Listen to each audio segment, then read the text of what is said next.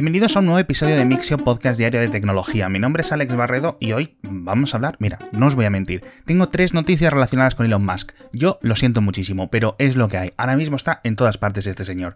También vamos a hablar de trenes, pero antes de meternos con la noticia, ya os dije que tenía organizados los agradecimientos y hay un montón de personas que se habían apuntado a Patreon que no había agradecido personalmente. El primero de esta lista, Adrián Laviades. Muchas gracias, Majo. Muchas gracias, Adrián, por apoyar este programa. Y ahora ya sí que nos vamos con las noticias como os comentaba. Empezamos con unas de trenes. Vamos a dejarlo de Elon para después. No es muy tecnológica, pero sí es muy curiosa. Y es que el tren más largo de pasajeros del mundo ha estado recorriendo los Alpes estos días. Es un acontecimiento especial que celebran el 175 aniversario del primer ferrocarril de Suiza y la industria del país ha unido 25 locomotoras eléctricas en un total de 100 coches, con lo cual locomotora, coche, coche, locomotora, así, de 4 en 4, para 100 coches en total y más de 2 kilómetros de longitud. Obviamente os dejo un vídeo, las imágenes, los paisajes son fascinantes. Fue una ruta pequeñita, unos 45 kilómetros, pero de verdad que absoluta envidia. Lo que no me da nada de envidia es la situación que os comentaba hace unos días en la mayor fábrica de iPhones del mundo, en la planta de Foxconn en Shenzhou, en el centro de China, que lo denominan el iPhone City, por esta situación de aquel estallido de coronavirus que ha habido dentro de las instalaciones. Unas instalaciones donde más de 200.000 personas, dependiendo del mes, incluso algunas incluso más, casi 300.000 personas, viven, trabajan, duermen, etc. Bueno, pues la situación es tan caótica en los dormitorios, digamos en las zonas residenciales de ese campus, que muchos trabajadores están optando por escapar saltando las vallas cuando pueden, etcétera, porque las autoridades, tanto las de dentro de la fábrica como las locales, no les dejan salir. Así que lo están haciendo rollo muro de Berlín, y obviamente he encontrado un vídeo y os lo dejo en las notas del episodio. La situación a nivel de los iPhone es preocupante, es mucho peor de lo que había comentado el fabricante hace unos días. Reuters dice ahora que puede caer un 30% la producción en esta fábrica, así que el nivel de contagios será bastante alto, sobre todo el nivel de gente en cuarentena, así que están intentando mover a toda prisa producción a cualquiera de las otras fábricas disponibles de Foxconn, tanto en China como fuera de China. Así que, sinceramente, las cosas súper, súper, súper complicadas. Otro sitio que también tiene 200.000 trabajadores, curiosamente, es el CERN, el mayor eh, elemento, edificio, colección de laboratorios que se sitúa entre las fronteras de Suiza y Francia, que, como comentamos hace unas semanas, había llegado a un acuerdo con la red eléctrica francesa, que digamos es la que le suministra la electricidad, a pesar de estar técnicamente en Suiza, en el caso de que hubiera problemas de suministro, vamos a decir, oye, mejor apagamos nuestros experimentos a que se queden sin electricidad los ciudadanos.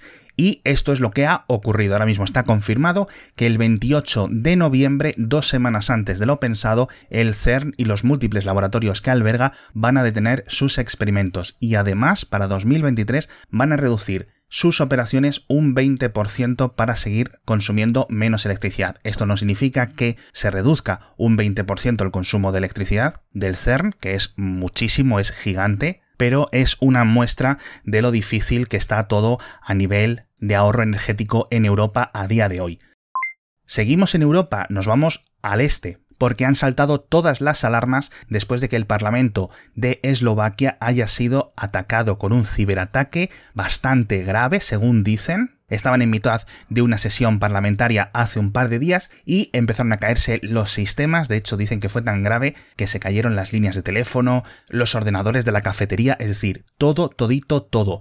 De hecho, van a tener que detener las operaciones durante casi dos semanas. No se sabe quién es el culpable, o al menos no se ha hecho público lo que puede haber ocurrido, siendo la situación geopolítica que estamos. Todos podemos tener una idea de alguno de los principales sospechosos habituales, pero también es cierto que cabe una posibilidad de que se trate de otro tipo de actores o incluso de un fallo técnico de otro motivo o una instalación de ransomware tradicional, por decirlo de alguna forma, pero que un parlamento de un país de la Unión Europea tenga que dejar de funcionar y tenga que dejar de trabajar durante 15 días es algo casi sin precedentes.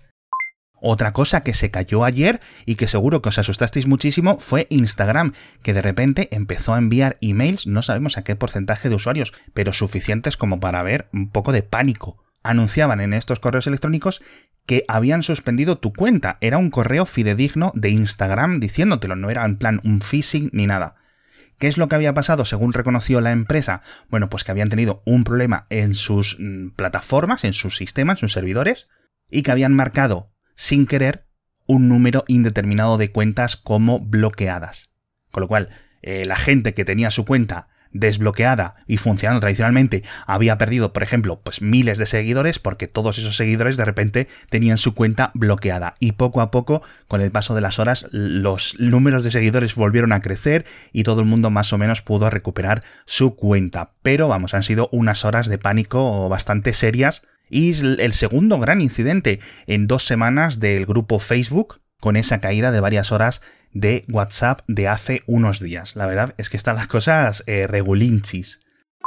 Lo que no está regulinchi, y os lo cuento antes de hablar de Elon Musk, es el patrocinador de esta semana que vuelve a ser BP, que vuelve a tener grandes noticias para todos los conductores. Cuando vayáis a repostar tendrás un ahorro de hasta 40 céntimos por litro en Península y Baleares y 35 céntimos por litro en Islas Canarias. Sé que muchos tenéis ya instalada la aplicación de mi BP en vuestro móvil, os lo he contado este patrocinador muchas veces, yo personalmente la uso, ahorro mucho dinero, pero si estás en Canarias tienes que conseguirte la tarjeta Dino BP, con la que los descuentos, pues eso, se multiplican, como os decía ayer, dinero gratis, por cada 30 euros de compra en establecimientos Hiperdino, te regalan un euro para repostar en BP y viceversa, por cada 30 euros en BP te dan un euro para Hiperdino. Así que ya sabéis, si estás en la península, mibp.es y si estás en las Islas Canarias, plandinobp.es para tener esta tarjeta y todos estos descuentos y ahorros. Y ahora ya, venga, vamos a hablar del amigo Elon, porque lleva tres días como dueño total de Twitter y la está liando algunas cosas mal, otras cosas bien, otras cosas esperanzadoras, pero de verdad que es que no está parando. Hay muchísimo caos y a mí ya sabéis que esto me encanta. Vamos a comenzar por la noticia buena, y es que están estudiando resucitar Vine. Parece que alguien se ha acordado en Twitter de que tenían propiedad de esta aplicación, así que Elon Musk ha ordenado a algunos ingenieros de Twitter que revisen el código fuente de Vine o de Vine, como queráis pronunciarlo, para evaluar si se puede volver a poner operativo. Imagino yo que en estos cinco años, creo que desde que lo cerraron, habrá cambiado un montón de cosas, no va a ser fácil, pero podría ser una opción, la verdad es que inesperada y que podría competir con TikTok, la verdad es que yo creo que con bastante facilidad, alargando un poco los vídeos o quizás dejándolos cortos obligatoriamente, quién sabe. Pero oye, la verdad es que esto me ha sorprendido bastante. También andaban por ahí los rumores de que le estaban preguntando a, a Elon si quería aumentar el límite de caracteres que había en Twitter y dijo que se lo iba a pensar. Así que, quién sabe. El caso es que la siguiente noticia tiene que ver también con Twitter y es que parece que van a cambiar los planes de pago. Twitter Blue, el sistema de suscripción, ya sabéis que ahora cuesta 5 dólares al año. No está disponible en muchos países, me parece que solo está como en Estados Unidos y pocos más. En España, por ejemplo, no está. Y parece que quieren subir este precio de la suscripción o bien a 20 dólares o que haya una opción extra de 20 dólares al mes. Y con esta opción de 20 dólares, es decir, de 240 dólares al año, el usuario quedaría verificado. Y la gente que no compre o que no esté suscrita a este método de pago van a perder su insignia de verificación, lo cual tiene un montón de problemas porque es posible que haya alguien por ahí comprando la verificación a 20 dólares al mes y creando confusión y engañando a gente, por ejemplo, con criptomonedas, con estafas normales, etcétera, haciéndose pasar por actores o por quien sea. Así que puede ser algo bastante complicado. A mí personalmente, que me quiten la insignia de verificación, me la repampinfla. Obviamente no voy a pagar 20 dólares al mes por ella, ni 20 dólares al año. Así que bueno. Y la última noticia de Elon, y os lo prometo que esta es la última, es que hoy vuelve a lanzarse un Falcon Heavy, este cohete que tanto me gusta y que su último lanzamiento lo vimos en 2019. De hecho, creo que fueron tres lanzamientos en 2019 y de repente no vimos más. Van a lanzar dos naves o dos satélites secretos de las fuerzas espaciales de Estados Unidos, así que no sabemos muy bien qué es lo que va a ser y como tienen que llegar a órbita geoestacionaria, no, no vale con un Falcon 9 normal, así que tiene que ser un Falcon Heavy, que ya sabéis que son tres Falcon 9 pegados. El vídeo estará en directo, el lanzamiento será como a las 2 del mediodía, a las 2.41 en principio, horario peninsular. Os dejo un enlace en directo en las notas del episodio, pero vamos, que si entráis en YouTube y buscáis SpaceX lo encontraréis. Así que estad atentos porque este lanzamiento ya sabéis que va muy rápido. Lanzan los tres cohetes unidos y luego aterrizan cada uno por separado. Y si todo sale bien, va a ser espectacular. Ahora ya hablamos de otros temas, pero seguimos en el espacio y es que quien ha lanzado otro gran módulo y el último de su estación espacial es China, así que ya tiene completada la estación espacial Tianhe. Creo que han tardado como 17 meses en completarla, son tres grandes módulos, más los acoplamientos en los que llegan, no es tan grande, obviamente, como la Estación Espacial Internacional, pero con este nuevo módulo, por ejemplo, se añaden otros 32 metros cúbicos habitables, un montón de paneles solares y un montón de laboratorios y de zonas para experimentos. Así que la verdad es que ha sido una obra y un hito de ingeniería súper importante lo que se han marcado las agencias nacionales, tanto espacial como militar, chinas.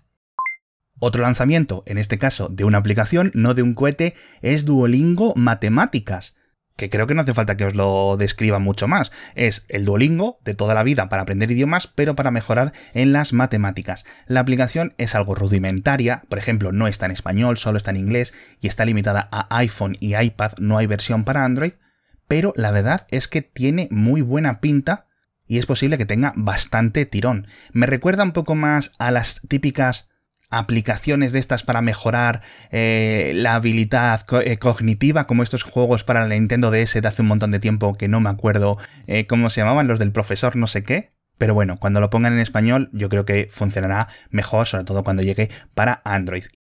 Y por último, empezábamos con un vídeo de un tren y nos vamos con otro vídeo de un tren. En este caso, un tren atropellando a uno de estos robots de reparto pequeñitos de seis ruedas que van por las aceras y la verdad es que da mucha, mucha pena, porque además era eh, digamos, un convoy de mini robots que estaban pasando por un paso a nivel y el último se quedó atascado en las vías, no pudieron sacarlo a tiempo y la locomotora se lo llevó por delante y, digamos, lo aplastó, quedó completamente volatilizado el pobre robotito.